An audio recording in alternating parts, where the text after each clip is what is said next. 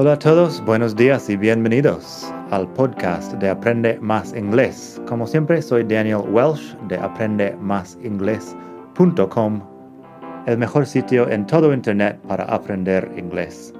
Este podcast te ayudará a hablar inglés como un nativo. Vamos allá.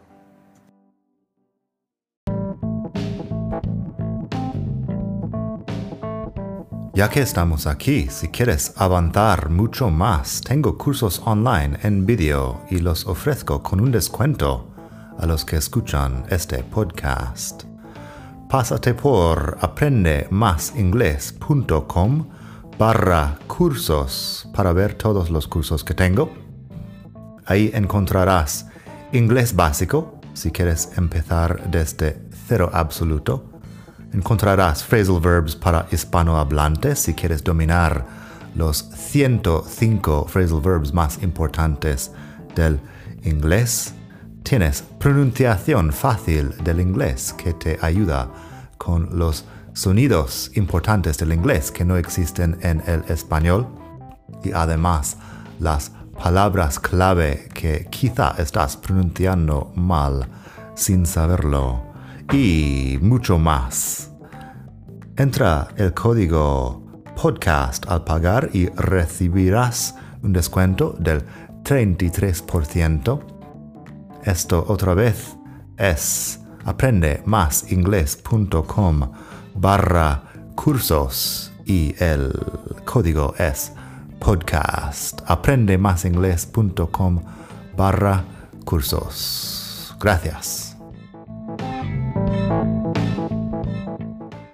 Hola a todos, buenos días y bienvenidos otra vez al podcast de Aprende Más Inglés, el mejor podcast de todo el mundo mundial para aprender inglés.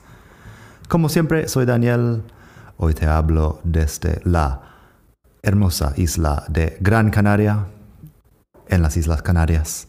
Y bueno, estamos al capítulo 150 del podcast y hoy vamos a hablar de palabras con dos significados. Por supuesto que hay muchas palabras en inglés que tienen dos significados.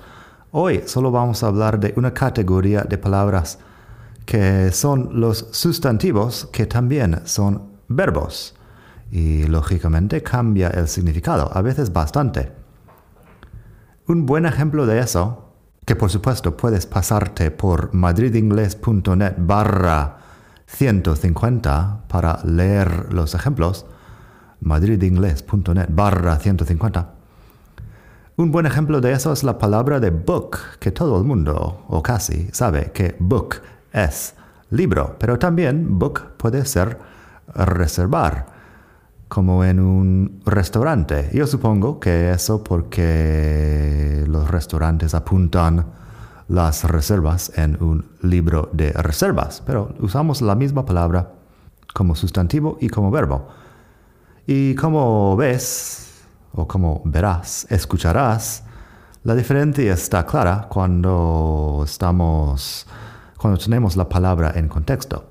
Si yo digo, I'm reading a book about psychology, I'm reading a book about psychology, book ahí solo puede ser un libro, pero si dices, I'm going to book a table for dinner. Is 9 p.m. okay? Ahí estoy hablando de reservar. Está claro que el libro con la mesa de la cena no tiene mucho que ver y bueno, I'm going to book a table for dinner. Is 9 o'clock okay? Is 9 p.m. okay? Así que eso, book que es reservar y book que es libro. Luego tenemos mind. Mind puede ser mente y también tenemos un par de frases más con mind. Creo que tengo un artículo completo sobre los muchos usos de mind en algún sitio. Si lo encuentro pondré enlace en la web. Pero bueno, mind como mente, yo puedo decir, I have a lot on my mind. Es tengo mucho que pensar o tengo muchas cosas en mente. En el sentido de, bueno, en el sentido de tengo mucho que pensar. I have a lot on my mind. Pero luego, si, digo, do you mind, es para preguntar, ¿te importa? Una cosa ahí, do you mind if I leave a little bit early? I have a doctor's appointment. ¿Te importa si me voy un poco antes? Tengo cita con el médico. Do you mind if I leave a little bit early? I have a doctor's appointment. Appointment es una cita, una palabra un poco larga, pero lo usamos. Una cita práctica, no romántica, por supuesto. Y la respuesta a esa pregunta podría ser, no, of course I don't mind. I don't mind es no me importa. Es una forma cortés de decirlo. No, of course I don't mind. Así que mind, que es importar, importarle a alguien, uh, y también puede ser mente. Luego tenemos answer. Answer puede ser respuesta, pero también puede ser responder. A veces las, uh, los significados no son muy diferentes, porque respuesta, responder, simplemente que como no tenemos muchas conjugaciones para los verbos, pues no, no cambia la forma, básicamente. Así que answer como respuesta. What was the answer to question number 12 on the exam? ¿Cuál fue la respuesta a la pregunta 12 en el examen? What was the answer to question number 12 on the exam? Luego tenemos I sent her an email but she didn't answer. Yo le mandé un correo electrónico, pero no me contestó, no me respondió. I sent her an email, but she didn't answer. Answer lo puedes usar con contestar a un correo electrónico, con contestar al teléfono, answer the phone y cosas así. Luego tenemos water. Water, que en inglés americano pronunciamos con la T que es más como una D. Water que es agua, pero también puede ser regar, como regar una planta. I'm so thirsty. I need a drink of water. Uh, tengo tanta sed. Necesito beber agua o algo parecido. I'm so thirsty. I need a drink of water. Ahora que me lo estoy pensando, drink es beber y drink también puede ser una bebida. Así que es otro ejemplo aquí de palabras con dos significados. I'm so thirsty, I need a drink of water. Luego, did you remember to water my plants? ¿Te acordaste de regar mis plantas? Did you remember to water my plants? Park, que es aparcar un coche o también parque. Where did you park the car? ¿Dónde aparcaste el coche? Where did you park the car? Pero también, there's a beautiful park outside the palace. Hay, una hermos, hay un hermoso parque fuera del palacio. There's a beautiful park outside the palace. Tenemos cross, que es cruzar, y también es cruz. Si digo, there's a cross on top of the church tower. Hay una cruz en la torre de la iglesia. There's a cross on top of the church tower. Luego, let's cross the street so we can walk in the shade.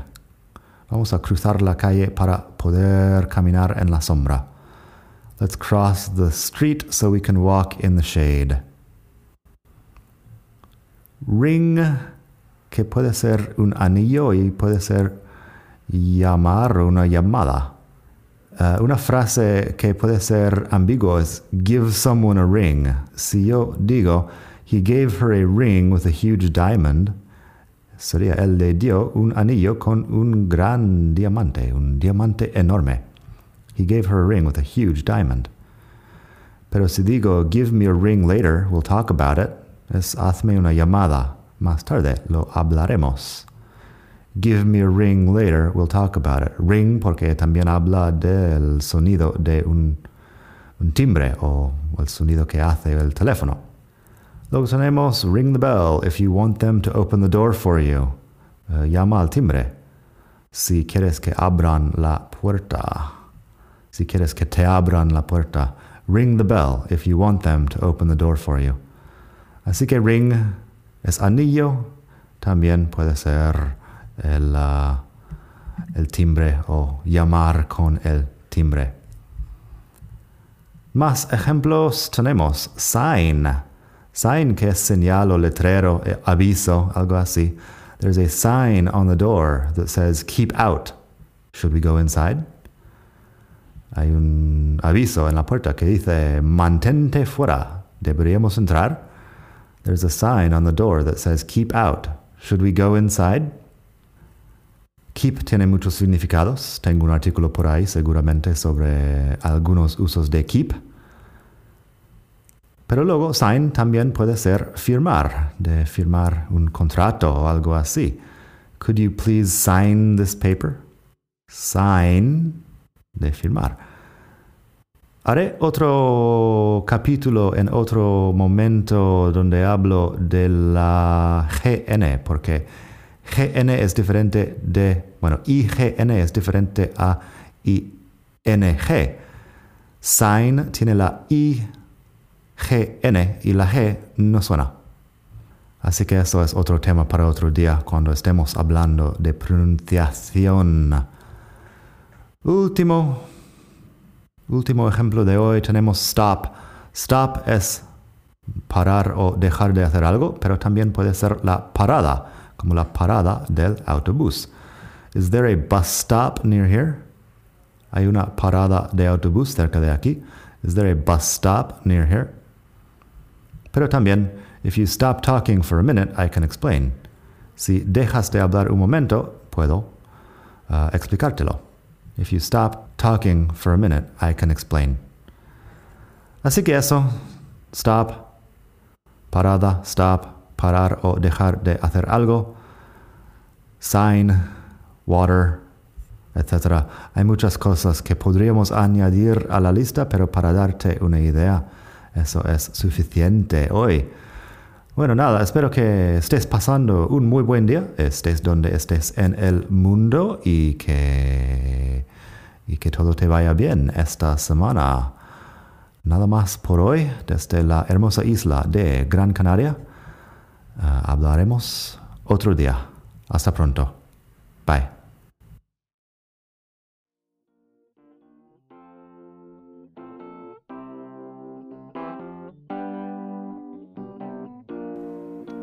Gracias por escuchar. Como siempre puedes pasar por mi web aprendemasingles.com. Para mucho más tengo vocabulario, expresiones para hablar, phrasal verbs, gramática, pronunciación y mucho más en la web.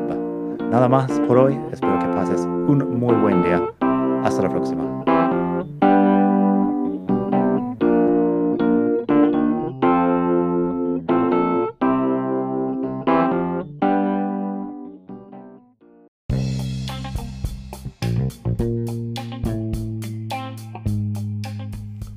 Hola de nuevo. Antes de terminar, quería pedirte un pequeño favor. Si te gusta este podcast, puedes suscribirte en Apple Podcasts o bien en Spotify. Hay también la posibilidad de hacer una reseña ahí en Apple si estás escuchando eso en el iPhone. Y estas cosas ayudan mucho a dar visibilidad al podcast. Si quieres ver más sitios donde escuchar, los tienes en madridingles.net barra podcast. Eso te lleva a la página donde ves todas las aplicaciones que puedes usar para escuchar. Y también tengo un canal en YouTube que lo puedes ver en madridingles.net barra YouTube. Eso te llevará directamente al canal donde puedes suscribirte y ver todos los vídeos que hago sobre muchos temas. Nada más por hoy, espero que pases un muy buen día, aprende mucho y hasta la próxima. Bye.